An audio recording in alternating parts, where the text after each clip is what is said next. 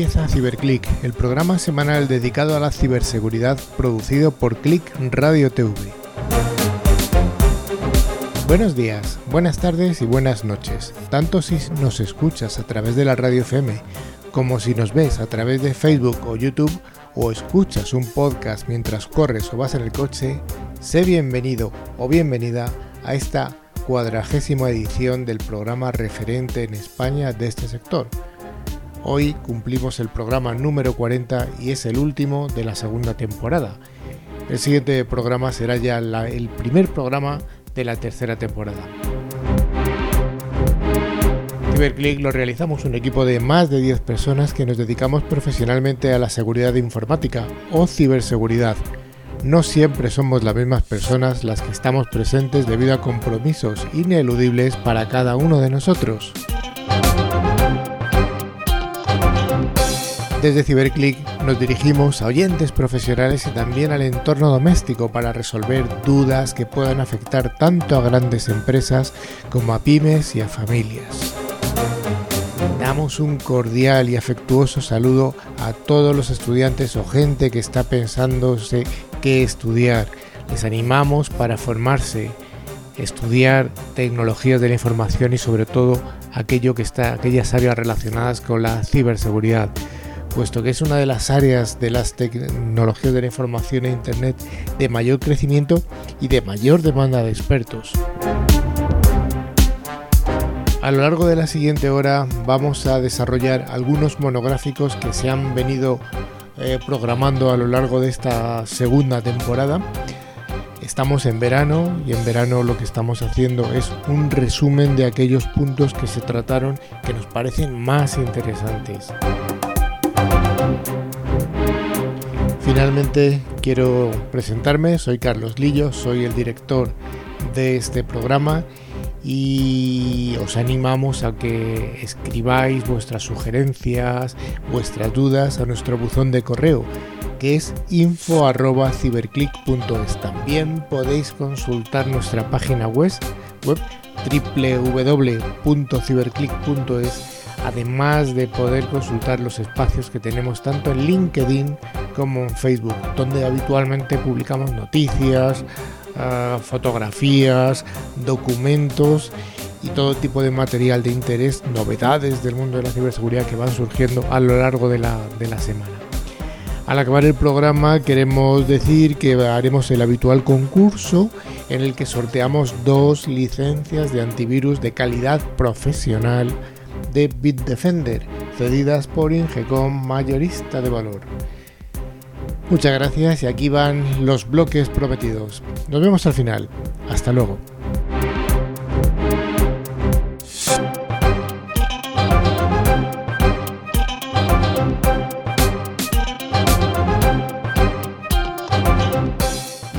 Hablar hoy de la de ciberseguridad en los dispositivos móviles, en estos dispositivos que tenemos todos aquí encima de la mesa, que no nos separamos de ellos nunca, nunca. Bueno, Estrella, ¿Qué nos cuentas de los móviles? Pues que se ha convertido ya en una extensión personal de cada uno de nosotros, ¿no? Aquí lo tenemos todos a menos de medio metro ¿no? de cada uno y al final pues se convierte en un elemento en el que llevamos no solamente información personal, sino también información corporativa, ¿no? Entonces ahí entra ya todo el tema de cómo voy a proteger este dispositivo, ya no solo mi información personal, con medidas que explicaremos ahora, sino también cómo las empresas se enfrentan en, su día a día a ese gran problema de, oye, cómo voy a securizar este, este parque de terminales móviles que yo tengo con diferentes soluciones, que luego nos, explicará eh, nuestro experto del día y, claro, y, qué riesgos ¿no? pueden, pueden encontrarse. Eh, que está claro, ahora mismo no tenemos eh, un teléfono. Un teléfono eran los Nokia estos antiguos que llevaban nuestros padres, de hecho mi padre todavía lleva uno de esos antiguos.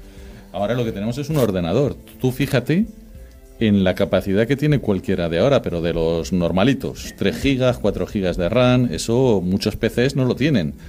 Y ya si te vas a gamas altas, que si 8 gigas, que si empezamos a hablar de multicores, eh, llevas tu vida. Entonces, es un ordenador con el que puedes hacer incluso llamadas. cosa que por ejemplo la gente joven no hace, no hace llamadas, utiliza todas las aplicaciones que te empiezan a mezclar de WhatsApp y eso. El FaceTime. FaceTime. Eh, Carlitos tiene aquí un precepto, vamos a probarlo, lo del FaceTime con su teléfono. Luego lo pruebo. Oye, pero estos se pueden usar como martillos, como el Nokia de antes. Eh, estos no, estos se rompen. Los Nokia eran irrompibles, o los Ericsson, que yo era muy de Ericsson. Entonces, eh, estos ya no, estos ya. Además te duran dos añitos como mucho. Los otros eran eternos. Bueno, y entonces, eh, ¿qué medidas podríamos aplicar? Primero desde el ámbito más de la información personal y luego ya nos metemos en el ámbito más profesional, ¿no? Pues un poco por comentar un par de medidas muy básicas, ¿no? La básica es poner un protector del teléfono. Eso para empezar, porque ya no es el Nokia que comentaba Rafa, que eso era un ladrillo que lo tirabas y no había quien lo rompiera. Entonces, es para empezar una buena funda, ¿no? Que nos permita evitar que se rompa el cristalito, Una- que es tan fino, una, etcétera. curios- una curiosidad, ¿todos lleváis protector de pantalla del cristalito? Sí. Yo no llevo. Tampoco. Nunca se me ha roto y si se me rompe, no sé. Pues yo que soy bastante ducha a dejar caer los teléfonos, me viene muy bien tenerlo. Bueno, bueno. Yo prefiero la fundita donde llevo también la tarjeta de crédito y esas cosas ahí en el Si te roban, te lo roban todo. Te lo roban todo. Porque, vamos, ya que te roban, dices, si me roban el teléfono, de- tienen ahí todo. Así que Pones- vamos a has, ponérselo puesto, fácil. has puesto el pin en un papelito En por un si posit, acaso. como el En de- un POSIT, que eso es lo bueno. Claro, como el de, el de Hawái. Él iba a decir el de Huawei. El de, Hawái, de los Sí, misiles. sí. Sí. Eso, eso es lo mejor. ¿eh? Ya sabes que el mejor sitio para guardar una contraseña es debajo del teclado con un POSIT. Eso ningún hacker lo miraría. Bueno, ahora en serio, ¿cuál sería la primera precaución a tomar con un dispositivo móvil? Bueno, la primera es no alejarse mucho de él. ¿Por qué? Porque al final, eh, si te lo cogen, lo- una de las cosas que vas a hacer es eh, intentar, si, si no tiene Javi, ya me ha mandado el teléfono, bueno, eh, es intentar entrar en el WhatsApp. Eh, Ya sabéis que WhatsApp, si no, no has puesto un pin, que es lo primero que tienes que hacer, tú puedes coger y hacer una foto, a, bueno, a- entrar con el QR de WhatsApp y puedes acceder desde el ordenador y ver los mensajes. Entonces, lo primero es, oye, localízalo, tenlo siempre a mano y, por supuesto, con un pin. Mejor el pin, que eso Javi siempre lo dice, mejor que eh, lo que es eh, las marcas patrón. estas del patrón, El patrón, de... sí. ¿Por qué el patrón no es eh, conveniente? ¿Es mejor un pin? Pues principalmente porque nadie limpia el teléfono después de usarlo. Entonces simplemente con que lo gires ves la guarrería del teléfono y más o menos... Ves las trazas de cuál es el, lo, que ha, lo que ha seguido el dedo. Ahí se nota que Javi es perito forense, ¿eh? perito judicial, ahí tiqui, tiqui, tiqui, con el polvito. Y además si, si usas la huella, pues igual, ves la huella. Pegamento, superglue, vapor y la duplicas con plastilina.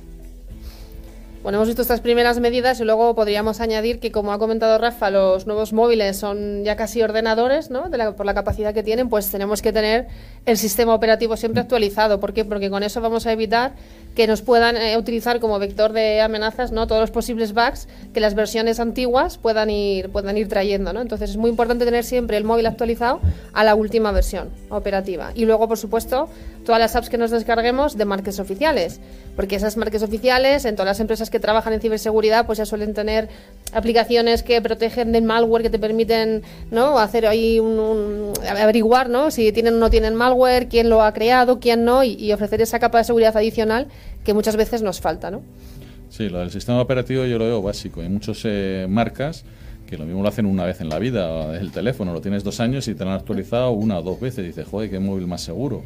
Este no tiene ninguna vulnerabilidad. dices, hay que ver, eso también empieza a ser bastante importante. Te compras un móvil y dices, oye, no es que ya sea la última versión así chachi, pero por lo menos ponlas eh, todo lo que es la parte de seguridad y que quitar bugs eh, que, esté, que esté actualizado. Eh, Pero eso al final tienes que pensar que muchas marcas de teléfono crean su propia versión de Android, entonces aunque haya fallos conocidos que te explican cómo vulnerarlos, ellos no lo corrigen. Entonces es importante muchas veces a la hora de comprar el teléfono cuál elegir, si es un Android puro, si es un iPhone puro, si es la, la versión original. Y por último perdona ya que te corte Carlos ya ahí va a entrar seguro Javi a contarlo que él es el fanático de la seguridad absoluta. Eh, podemos eh, entiendo que implementar mm, algún tipo de firewall en el móvil algún tipo de antivirus ¿no? La edición pasada nos comentabas el tema del Bluetooth no cómo poder protegerte. Qué nos puedes contar en torno a esto Pues mi- lo primero el antivirus. Después, si tienes algo de amenazas avanzadas, el firewall, por supuesto, y firewall de dispositivos, o sea, es decir, Bluetooth, Wi-Fi, para ese tipo de cosas, que cuando tú instalas una aplicación se autoconectan a realizar cualquier cosa que tú no sabes qué son. A mí me gusta que si me lo roban, poder borrarlo remotamente, ¿no? También, ¿No? también. No, bueno, pero eso es un MDM, es una gestión de Bueno, pero eso ya hay aplicaciones y hay software al final que, puede, que te lo permite hacer. O hacer una Correcto. foto al tío que te lo ha robado, que también no, no es mala. ¿eh? En remoto. y- Eso ha pasado un montón de veces. Exactamente. Sí, eso hay antivirus ahí que te, lo hacen, que después eh, tienes una página web donde entrar, donde ver el dispositivo, seguirlo y eso. Si lo sé, lo hubiera puesto en el coche, vamos, para, pero bueno. Ha tenido una mala experiencia con el coche. Sí, Rafa acaba de tener una experiencia interesante. Bueno, Estrella, y todo esto que estamos hablando vale para los dispositivos móviles eh, personales. ¿Qué pasa para el mundo empresarial? Pues para el mundo empresarial, más o menos, las medidas de seguridad evidentemente no tienen que ser tan básicas. Sí debería el usuario que tenga su móvil protegerlo con el PIN, pero la empresa se encuentra con el problema del llamado Bring Your Own Device, ¿no? que ahora ya llevamos nuestro propio terminal a la empresa con nuestra información y nos saltamos un poco los controles corporativos. Entonces, ¿qué medidas o qué herramientas tiene la empresa que luego Daniel nos contará más en profundidad? Pues las llamadas eh, Mobile Device Management. Bueno, hay varias, ¿no? Mobile Device Management, Mobile Application Management, Mobile Information y luego el Enterprise Mobile Management, ¿vale? Demasiadas siglas que ya Seguro- y luego... seguro que hay seguro que hay más. más. Pero al final, ¿cuál es la esencia de todo esto? Pues que van a permitir eh, establecer, digamos, capitas de seguridad, tanto a nivel de contenido de la propia información que almaceno en mi dispositivo personal como corporativo, proteger también la información. ¿Vale? Y luego ya ofrecer una capa de seguridad siendo capaces incluso de llegar a detectar el malware que pueda correr sobre esas aplicaciones que me he ido instalando, ¿no? Un poquito a modo de resumen. Javi, ¿cómo traducirías tú el Bring Your, bring your Own Device? Eh, Esa pregunta es para Rafa. Te la hago a ti. No seas malo. El, el llévate tu propio dispositivo a la empresa. al Eso es. Es decir, es la práctica que utilizan muchas empresas o, o personas. Decir, no, a mí me das un móvil un poquito regular. A mí me gusta mucho mi iPhone modelo XR. Entonces llevas tu dispositivo a la empresa, la empresa se ahorra el dinero de es. ese dispositivo, pero por otra parte el dispositivo es tuyo. ¿Dónde está la frontera? ¿no? Ah, Eso seguro que, que Daniel nos explica aquí un poquito debate sobre este tema. Como empleado, digamos, te facilita la vida, te abre ¿no? la, la- frontera de poder llevar tu terminal, pero a la empresa le supone muchas veces un quebradero de cabeza en este tema, ¿no? O al final la empresa tiene que buscar esa gestión unificada y segura, ¿no? Del, del control de todas estas aplicaciones y toda esta información que no forma parte de, de su día a día, ¿no? Que muchas veces nosotros traemos de casa. Rafa, ¿se te ocurre, o a ti, Estrella, ¿se os ocurre alguna cosa más desde el punto de vista empresarial que se pueda hacer? Desde el punto de vista empresarial pones un MDM y por supuesto un anti-APT. Luego, para cualquier eh, sistema de, de tipo ransomware que cuando te hacen un ataque eh, tú puedas pararlo. Al final, eh, una de las cosas que te pueden hacer es atacarte un hacker, para eso está el MDM, y atacarte un virus o un, o un troyano o cualquier cosa que te intente pues, robar la información. Hay que, te- hay que verlo, sobre todo las amenazas avanzadas, eh, cómo detectarlas, porque volvemos a lo mismo. Esto es un ordenador. Los hackers no atacan. Los hackers. Los hackers malos. Sí, los, los MDM al final han ido evolucionando mucho. O sea, partieron de una base muy clara de un control, al final una disponibilidad del móvil y demás, pero yo creo que han ido evolucionando ya a medida que va evolucionando el mundo de la seguridad. O sea, es, es, es obvio. Y en línea con lo que decía Rafa, al final lo que eh, ya estamos evolucionando también en las empresas de ciber es eh, instalarte ese software que tú comentas, que actúe también ya como chivato, ¿no? Ya tenemos el MDM que me chiva si mi dispositivo ha sido no robado, si mi información está siendo capturada o no, y me permite ese control remoto y ese borrado y reseteo remoto, ¿no? Y luego tenemos el Enterprise Management que permite ya a la empresa ese control unificado de todas estas capas y luego ya el último, la capa de anti-APT, que ya iríamos a un nivel avanzado, ¿no? De securización, que al final ya es cerrar, digamos, un poco el ciclo. Sí. Vale, vamos a resumir un poco todo lo que hemos dicho, que hemos dicho muchas cosas aquí. Hemos dicho que lo primero, Rafa nos ha recomendado que el teléfono lo tengamos cerca. Sí. Bien, una cosa física. Una cosa física, lo primero, seguridad física. Segundo, nos has hablado del PIN. PIN, que es mejor que hacer una marca al patrón. El ¿no? patrón. Sí, eso, las cremitas, como dice Javi, está muy bien y luego te lo dejas ahí todo, lo pones, lo haces en un sentido o en otro, te lo pillan rápido. Eso.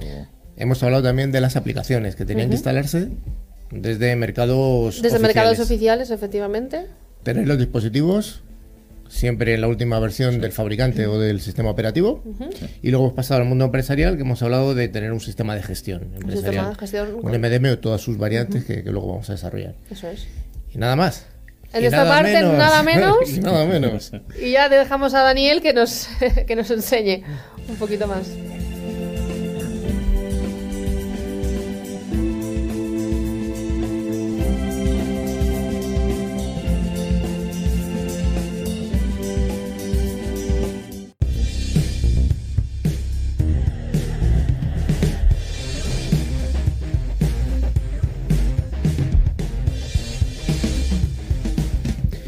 Gracias por seguir al otro lado. Vamos a continuar Ciberclick con la entrevista a uno de esos primeros espadas que prometimos desde el principio, desde el primer programa de la primera temporada.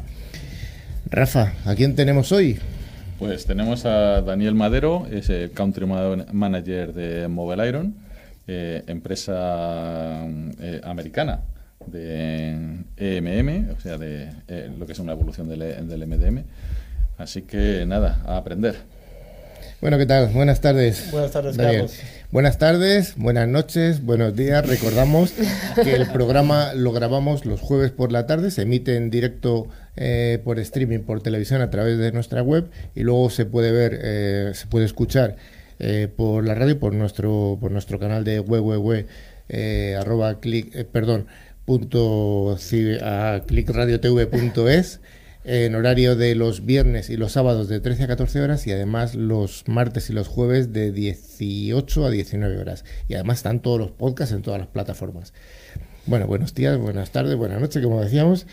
¿Qué tal, Daniel? Muy bien, Carlos, muy bien, muchas gracias. Oye, bienvenido y gracias por estar aquí. Gracias. Lo primero, siempre hacemos una serie de preguntas un poquito para ver, para conocerte, de dónde eres, eh, de dónde- cuáles son tus gustos. En principio, ¿de dónde eres? ¿Dónde has nacido? Yo nací en la Ciudad de México, eh, crecí en Estocolmo, Suecia, y llevo en España unos cuantos años. Sí. ¿Y qué, qué estudios tienes o qué estudiaste? Eh, soy ingeniero superior de telecomunicaciones de, mm, del Instituto de Tecnología de Estocolmo. ¿Y ¿Dónde has es- desarrollado tu, tu actividad, tu actividad profesional? Eh, bueno, empecé en el mercado de las telecomunicaciones, pero llevo los últimos eh, 15 años migrando más hacia el, el- el mercado de la informática, aunque es cierto que estos dos mundos también se han acercado un poco más y, y se mezcla. Sí, sí, está todo muy mezclado. Sí, sí.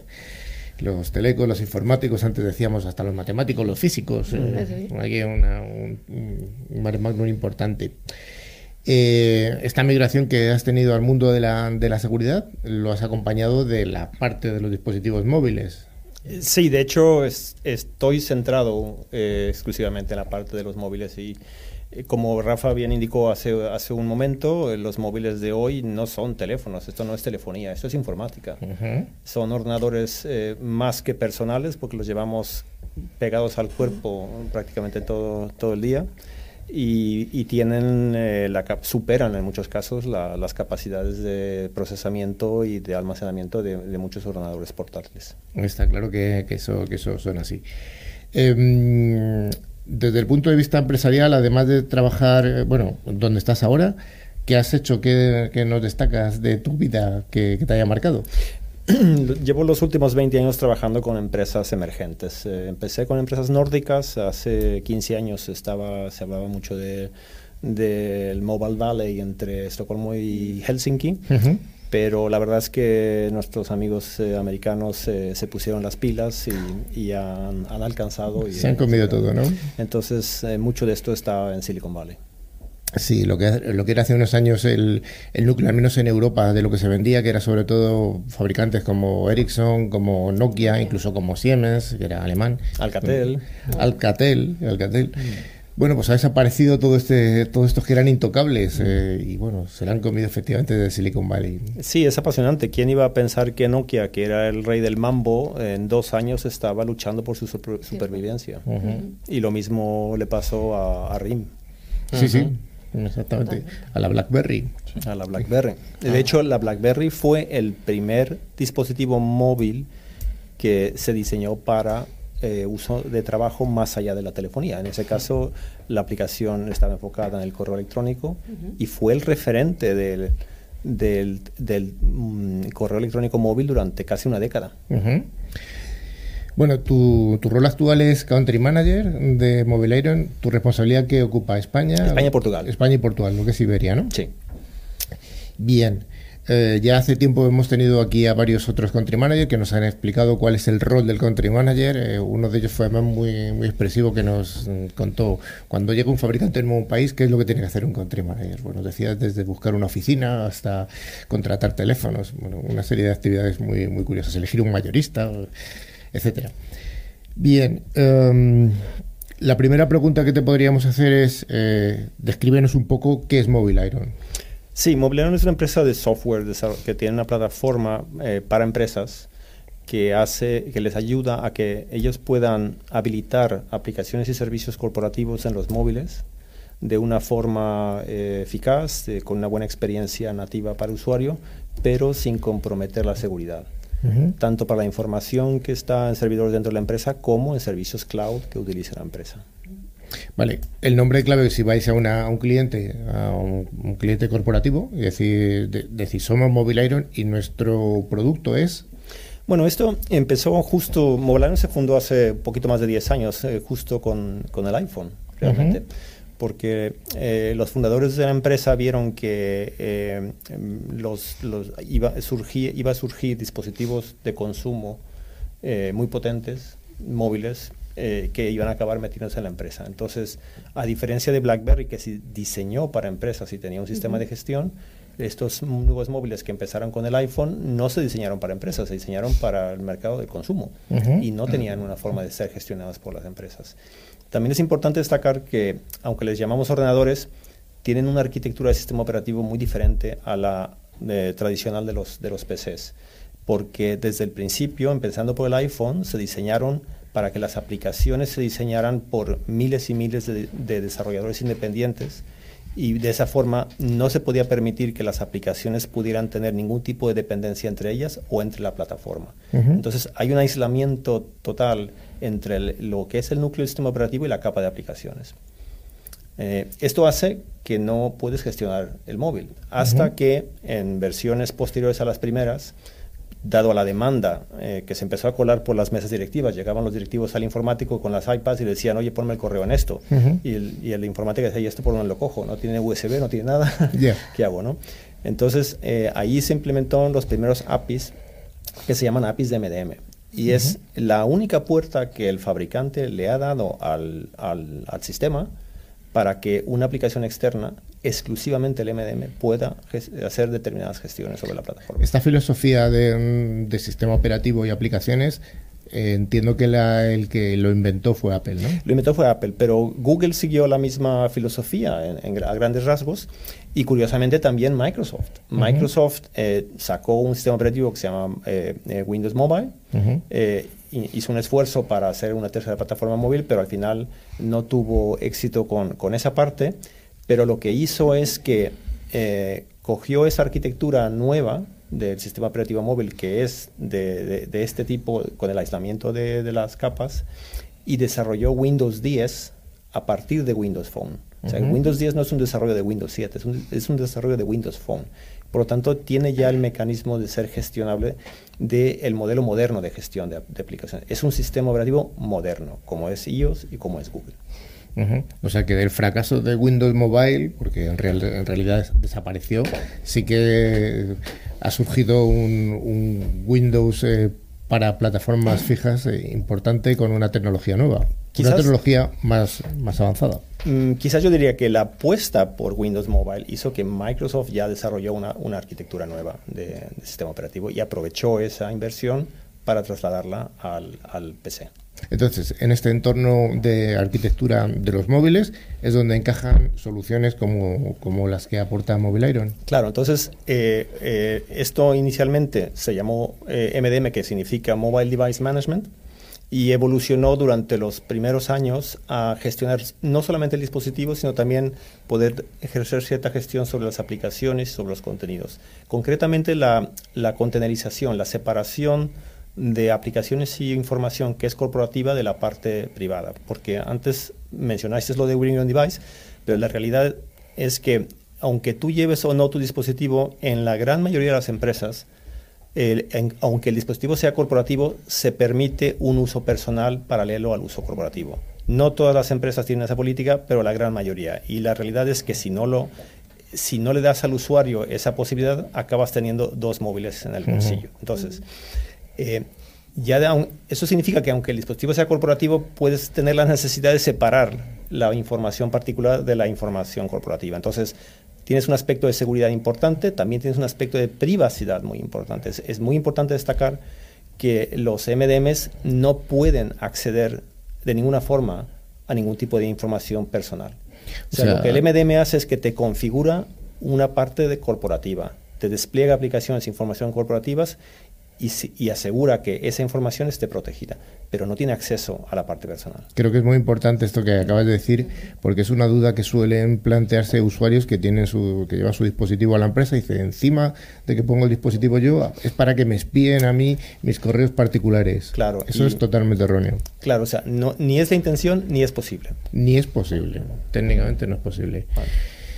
Bueno, yo creo que es, es interesante. Luego, antes ha estado hablando Estrella de un montón de sopas de letras. Hemos hablado del MDM, que es la gestión de dispositivos móviles.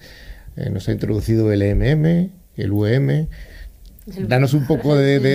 en esta sopa de letras, danos un poco de historia, por lo menos. Bueno, la, sopa de letras es un poco historia. Eh, cuando los, directamente después del MDM empezaron a haber soluciones que gestionaban aplicaciones. Es que era Mobile Application Management, entonces ahí salió el acrónimo de EMAM, luego Mobile Content Management, Mobile Information Management, Mobile Identity Management. Y entonces llegó un momento en que Gartner dijo, vamos a ver, vamos a quitar esa sopa y vamos a llamarle a esto gestión integral de la movilidad de la empresa. Entonces se inventaron las siglas Enterprise Mobility Management, EMM. Es un poco más difícil de pronunciar que el MDM, pero eh, eso fue el, objetivo.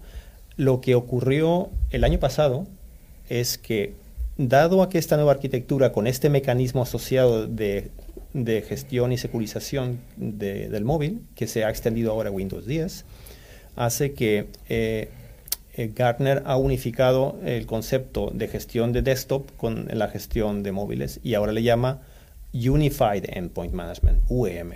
Entonces, el puesto de trabajo ya es unificado, ya puedes gestionar, salvo los, los, PCs antiguos, pero el puesto de trabajo moderno, los todos los dispositivos que compras hoy son gestionables con este nuevo método. Por eso es una gestión unificada del endpoint. ¿Cuál sería el universo de posibles potenciales que tiene una empresa como, como la vuestra, como la tuya o como competidores tuyos en un mercado como es en el español? Pues la verdad es que es muy apasionante porque lo que se ve, la, la, segunda tendencia, además de los móviles, es los servicios en cloud. Los servicios en cloud están impulsados no tanto por los ahorros económicos, que es a veces lo que se interpreta, sino por la capacidad de innovación que le dan a las empresas, a las líneas de negocio. Entonces, esa presión que viene de la línea de negocio de abrir la posibilidad de utilizar servicios cloud eh, es muy fuerte. La mayoría de las empresas empiezan con Office 365, ¿vale? Y una vez que has empezado a sacar una aplicación a la nube, pues es más difícil retener la presión de sacar más aplicaciones o de adoptar más aplicaciones de la nube. Entonces, esto significa que hay un, hay un cambio eh, fundamental en lo que es la arquitectura de seguridad de las empresas.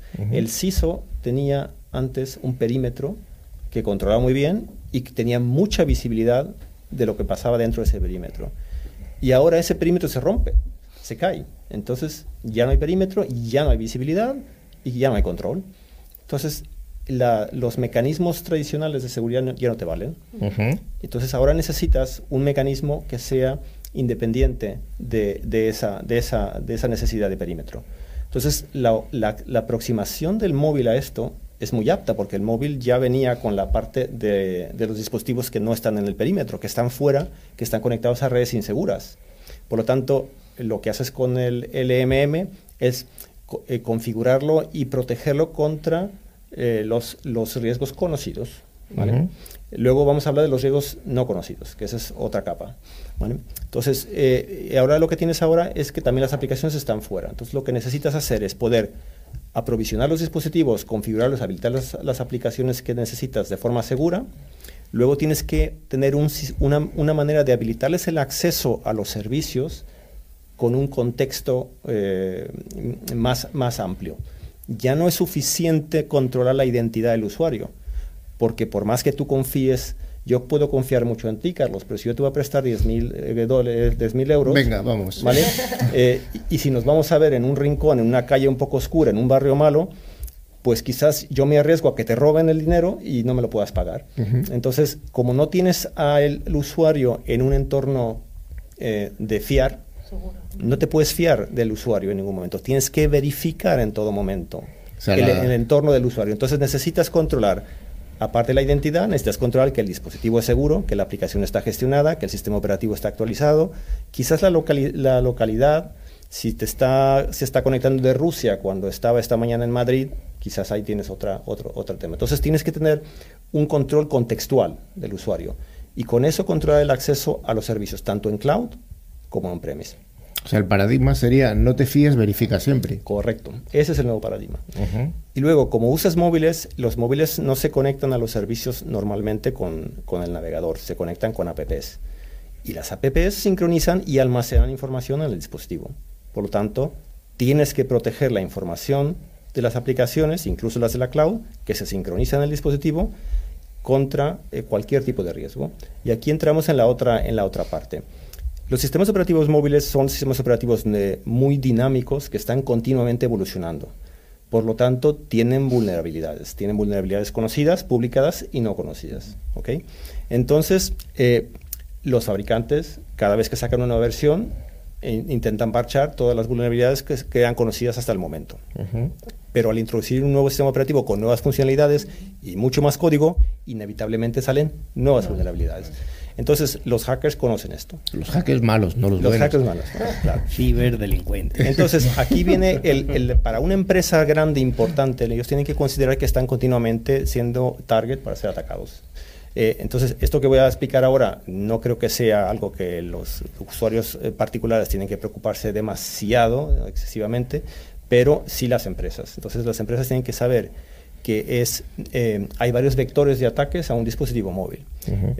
hay, quizás lo, que la mayoría de la gente piensa es en el malware, que te va a hacer una aplicación maliciosa. Sí, eso es un problema, pero no es el único problema.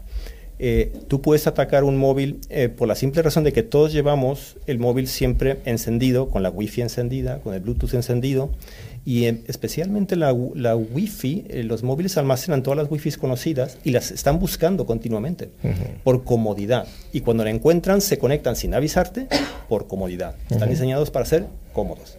¿Qué pasa? Que tú puedes comprar un dispositivo que se llama una piña por 100 euros y con ese dispositivo puedes escuchar a todos los móviles que tienes en, un, radio cercano y puedes elegir con un poco de información a quién quieres craquear. Y lo que haces es que le creas una wifi conocida y le engañas a que se conecte a través de ti, le interceptas todas sus sesiones y todas sus comunicaciones. Por ejemplo, ¿qué wifi conocida podría ser? La de tu casa. La de mi casa. Claro, o la de tu oficina. O la de mi oficina, o la de la tienda de Apple. La última que, o una de las que tu, móvil está buscando. Entonces, una vez hecho esa intercepción, él te va a redirigir a una página eh, falsa, te va a engañar y va a identificar la versión del sistema operativo que tienes. Ya con eso va a coger un exploit que ha comprado en la dark web, se va a meter, va a elevar sus privilegios y puede llegar a, hacer un craqueo a nivel de root del dispositivo. A partir de ese momento, el hacker tiene acceso a todo lo que tienes en tu móvil y puede controlar tu micrófono, tu cámara, puede tener tu agenda, tus contraseñas. Y tú imagínate si tú eres un directivo que está en, un en unas discusiones delicadas de compra-venta a una empresa y alguien hace esto por encargo. Tiene acceso a su agenda, ve exactamente qué reuniones tiene y puede decidir en remoto iniciar el micrófono durante esa reunión. Está claro. Esto es, esto es lo que es técnicamente posible. Entonces lo que necesitas es tener un sistema que detecte un ataque en el móvil, y eso, esos existen, pero necesitas que ese sistema pueda detectar y remediar localmente. Y de esos no existen muchos, somos el único. Es decir, que tengas la detección dentro de la aplicación del MDM, porque el MDM es el único que puede remediar. Una aplicación que detecta tiene que salir a Internet, tiene que avisar al MDM a través de, unos APIs y pedirle que haga una remediación. En cambio, si lo tienes integrado a nivel local, eh, no tienes que salir a Internet. Un hacker bueno lo primero que va a hacer es cortarle la conexión a Internet a esa aplicación de detección de, ataques.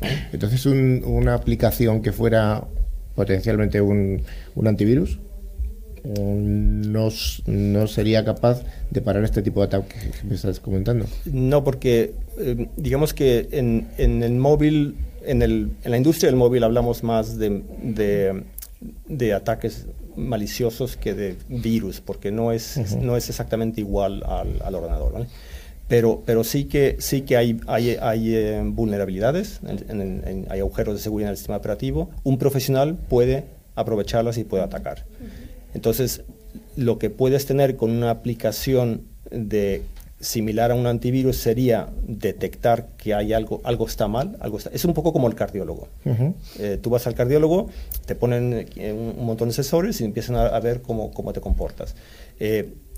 tienen patrones, de cómo de, de, de, defectos conocidos y pueden hacer un matching.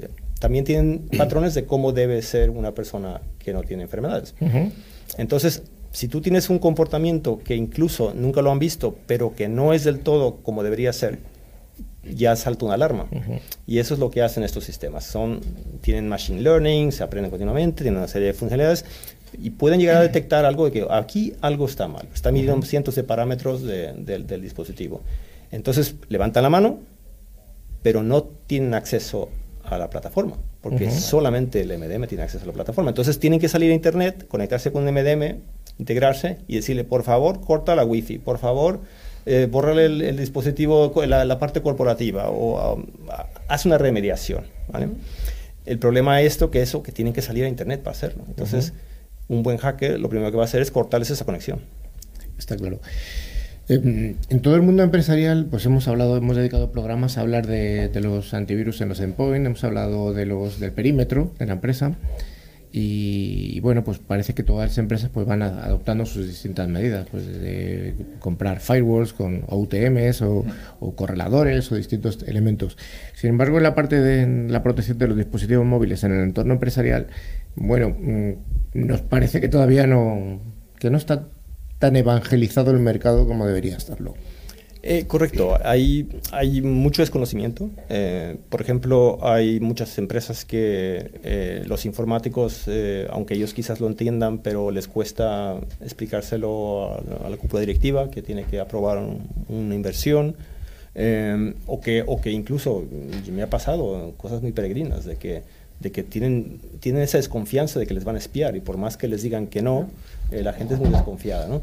Eh, quizás no saben también que el, el, el, EMM, la gestión del dispositivo corporativo, es fundamental para cumplir con la, con la GDPR. Si tú tienes un móvil conectado al director activo de la empresa y no tienes no lo tienes protegido, estás, estás en incumplimiento de la GDPR. Sí, esa era la siguiente pregunta que te quería hacer. Si había algún tipo de condicionante desde el punto de vista regulatorio. En la GDPR. ¿Solo en la GDPR? Eh, a ver, eh, eh, el, Esquema Nacional de Seguridad también está con el CNSN y el CNI están trabajando en, recomendaciones y, esto cada vez es algo que, se cuida más también a nivel regulatorio. Pero solamente también pensar que el el, el, que alguien robe las credenciales eh, de un director activo corporativo a una persona eh, y cree toda, toda esa, base social de información de esa empresa es, es, un gran riesgo. Y luego, desde el punto de vista mm, geopolítico o de geografía, tu empresa es eh, americana, multinacional. ¿Qué diferencias encuentras entre el mercado ibérico, que es el que tú conoces, y otros mercados? Eh, bueno, la diferencia quizás que encuentro en el mercado ibérico es que hay, menos Bring Your Device. Todas la mayoría de dispositivos son eh, corporativos. Eh, Android tiene mucha presencia en España y Android hasta hace poco era un problema porque era una plataforma muy, fragmentada. Cada, fabricante ah, modificaba la versión de Android para diferenciarse y Android originalmente no tenía eh, gran énfasis en el uso corporativo. Pero eh, Google cambió esto hace un par de años y lanzó algo que se llama Android Enterprise, que es eh, ya parte del código no cambiable de Android. Entonces, a partir de, ahora, todos los Androids tienen una funcionalidad de empresa muy potente para separar el uso personal y el uso corporativo. Y es y Google, al igual que Apple, ha elegido el EMM como el único mecanismo de gestión de esto. Bueno, abro los micrófonos a mis, a mis compañeros. ¿Alguna duda, pregunta o sugerencia que tengáis que hacerle a Daniel? Seguro que tienes tú, Javi, algo ahí preparado en la recámara. Bueno, es- al final es comentar un poco los casos de uso. Aparte de la gestión de los dispositivos, que es algo muy importante en las empresas, es el asegurar cifrando algunas aplicaciones para en caso de pérdida de un dispositivo, tanto de una persona normal de la empresa como de un directivo. O sea, a mí esa- esos casos de uso me gustan mucho, ¿no? Cifrar los datos y aunque consigan vulnerar el acceso, no conseguir sacarlo. O, o que funcionen los datos en, en alguna posición, ¿no? Te vas de viaje y dices, voy a Vladivostok, pues que solo funcione alguna aplicación en Vladivostok y el resto no. O sea, esos casos de uso de, de los MDM, de los MM, a mí me gustan un montón. Sí.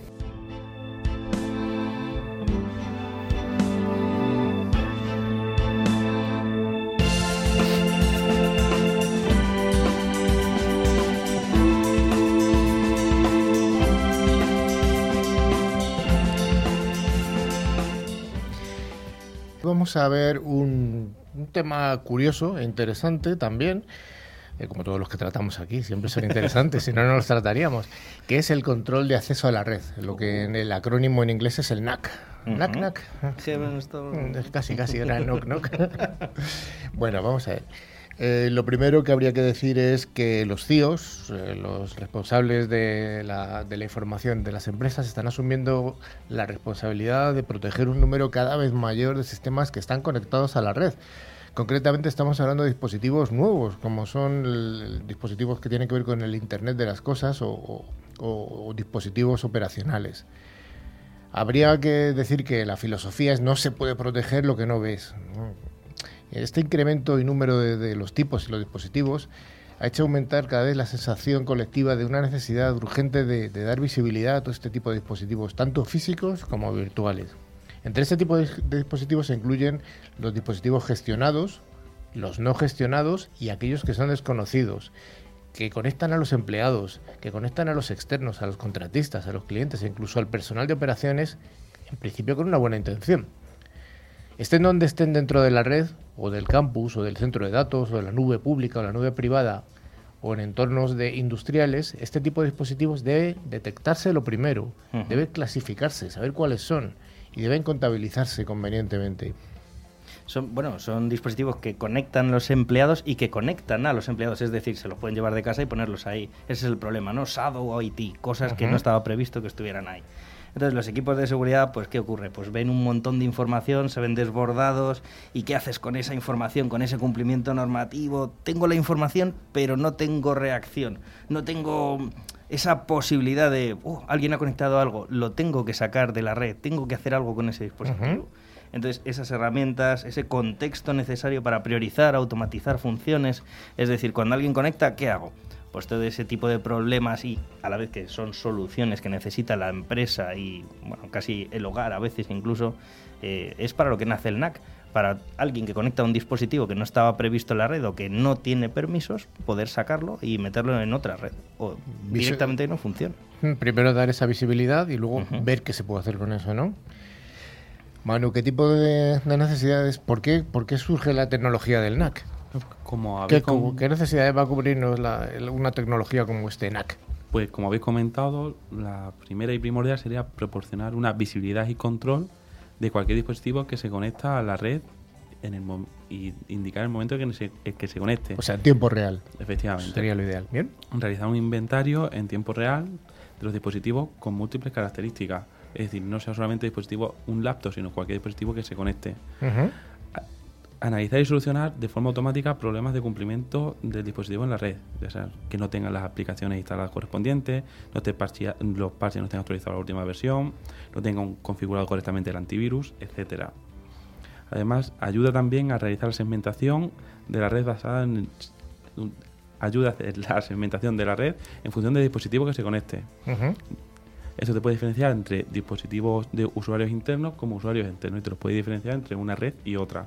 Claro, alguien conecta una Raspberry, establece una Wi-Fi nueva o conecta un teléfono a la red que no tiene el antivirus. O sea, al final, todo ese tipo de cosas es lo que hay que prevenir. Y después, ya una vez tienes esta prevención, te ayuda a automatizar tareas de respuesta ante cualquier incidente, coordinado con, coordinado con las diferentes soluciones que tengas de seguridad, ya con tu firewall, antivirus, etcétera. Yo creo que aquí podemos abrir un poco el micrófono a Ricardo, que yo creo que está mordiéndose la lengua el hombre. no, hombre, lo estáis haciendo muy bien, no hay problema. Oye, te voy a preguntar una, una, cuestión básica.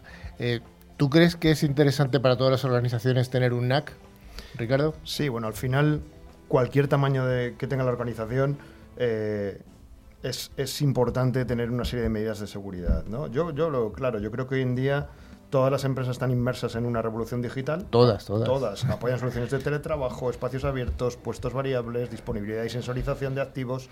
Entonces es fundamental poder tener el control de todos los activos que se conectan a nuestra red. Eh, ya sean usuarios internos, usuarios externos, como habéis comentado, proveedores, cámaras, cualquier cosa. Tener un control detallado de todos esos activos es fundamental. Al final tienes que entender qué se está conectando en tu empresa y estar preparado ante cualquier incidente, cualquier problemática que pueda entrar por cualquier tipo de dispositivo que aparezca. Sí, desde cualquier punto, tanto sea wifi como alguien que se pincha directamente el, RJ45. Sí, sí al final da igual, están accediendo a la red y lo que necesitas es saber que están accediendo, saber cómo están accediendo y poder controlar que eso no se convierta en un agujero. Incluso también wifi, red física, pero también red móvil. Sí, red todas las empresas de comunicaciones que dan LTE privado, pues soluciones de este tipo te ayudan a controlar estos dispositivos que se conectan. Todo gracias a la industria 4.0 y sensorización. Exacto.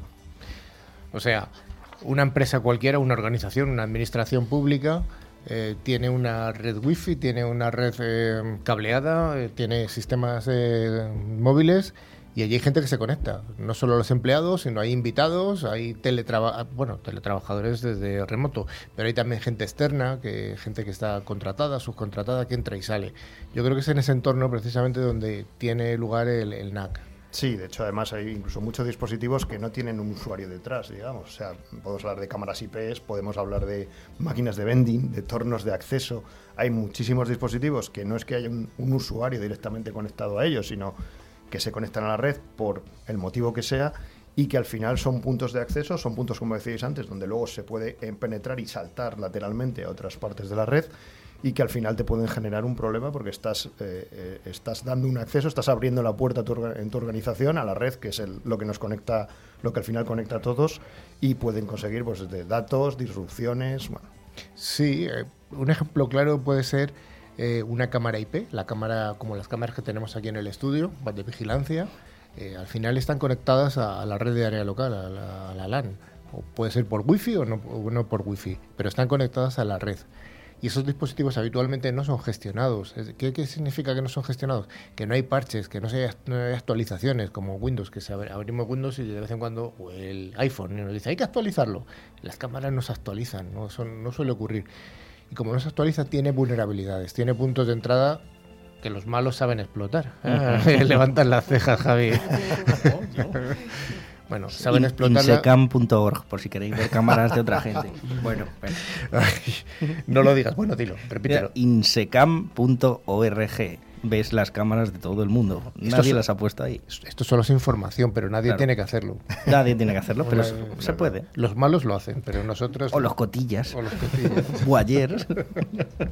De hecho, hay casos muy curiosos. Eh, hace... Los, los, malos, como decís vosotros, siempre encuentran formas de, explotar este tipo de cosas.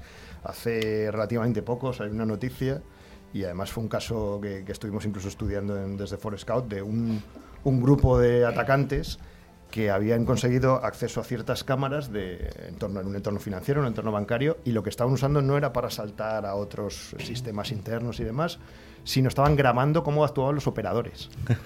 ¿vale? De forma que cuando ya aprendieron cómo funcionaban, cuál eran, cómo se logaban, cómo entraban los sistemas, lo que hicieron fue eh, suplantar un operador, o sea, conseguir entrada por otros accesos a, los sistemas y evitar que los sistemas de anomalías, digamos, eh, detectaran nada, porque realmente sabían exactamente cómo operaba una persona que trabajaba en, el, en esta entidad financiera, con lo cual dices, joder, una cámara, ¿para qué me va a valer y tal? Bueno, me van a mirar, si no hago nada raro, es una oficina, hmm. encuentran las formas, entonces hay que tener, hay que tener cuidado con eso.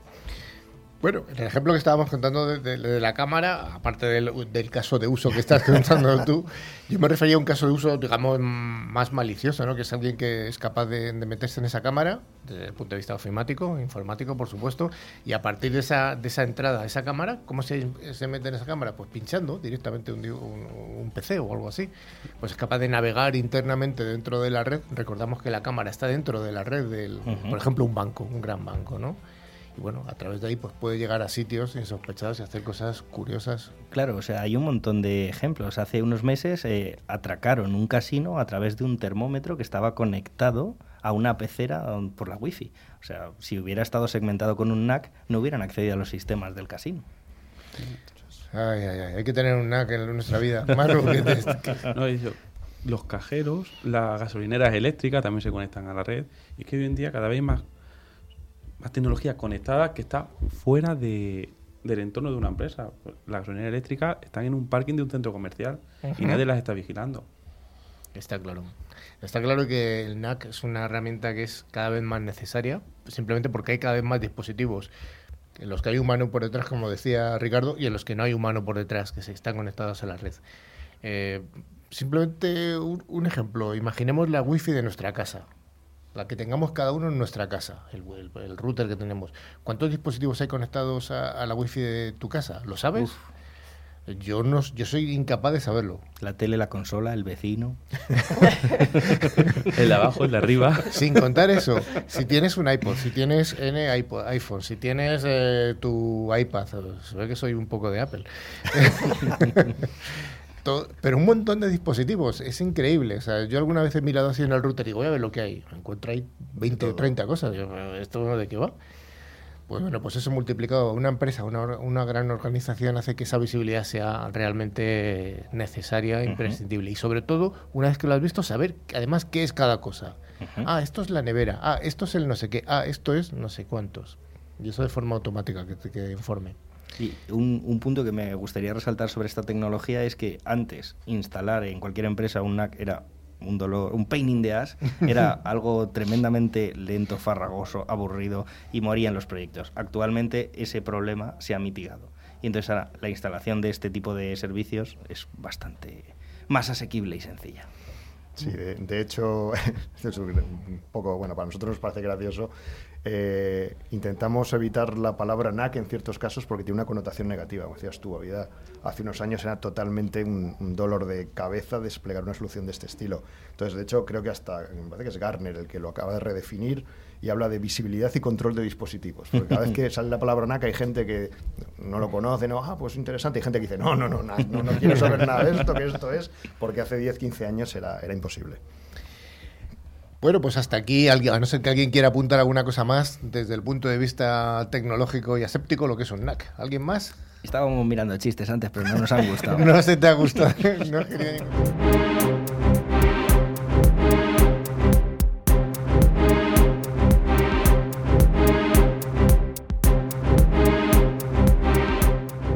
Muchas gracias por haber escuchado los distintos monográficos. Llega el momento final, el momento del concurso y gracias a Engecom Mayorista de Valor vamos a sortear dos licencias anuales del antivirus con calidad profesional Bitdefender. Hay que recordar que Engecom es un distribuidor español especializado en la ciberseguridad y dentro de su amplio catálogo de productos cuenta con Bitdefender para la defensa avanzada de los puestos de trabajo o endpoints. Como estamos en verano, no vamos a hacer ninguna pregunta y simplemente enviar vuestros correos a info.ciberclick.es diciendo que sois eh, oyentes habituales del programa. Nos contáis de dónde sois y de todas las personas que participen sortearemos dos licencias. Más fácil imposible. Os recordamos también que tenemos abierto nuestro email para cualquier duda o sugerencia. También mantenemos abiertas nuestras páginas de LinkedIn y en Facebook, donde publicamos noticias y, y avances sobre el programa, además de fotografías, vídeos y otros documentos de interés. También podéis escuchar este podcast y los de los programas anteriores a través de plataformas como eBooks, Google Podcast o Spotify, buscando la palabra clave Ciberclick. Con dosis latinas y acabado en CK. Estimada audiencia, hasta aquí ha llegado Ciberclick. Esperamos haber cumplido con todas las expectativas que hayáis tenido y damos un cordial saludo a toda la audiencia que se sigue incorporando semana a semana a través de todas las emisoras colaboradoras. Un abrazo a todos y a todas y hasta la siguiente edición de Ciberclick que será ya el primero de la tercera temporada. Hasta luego y feliz verano. Adiós.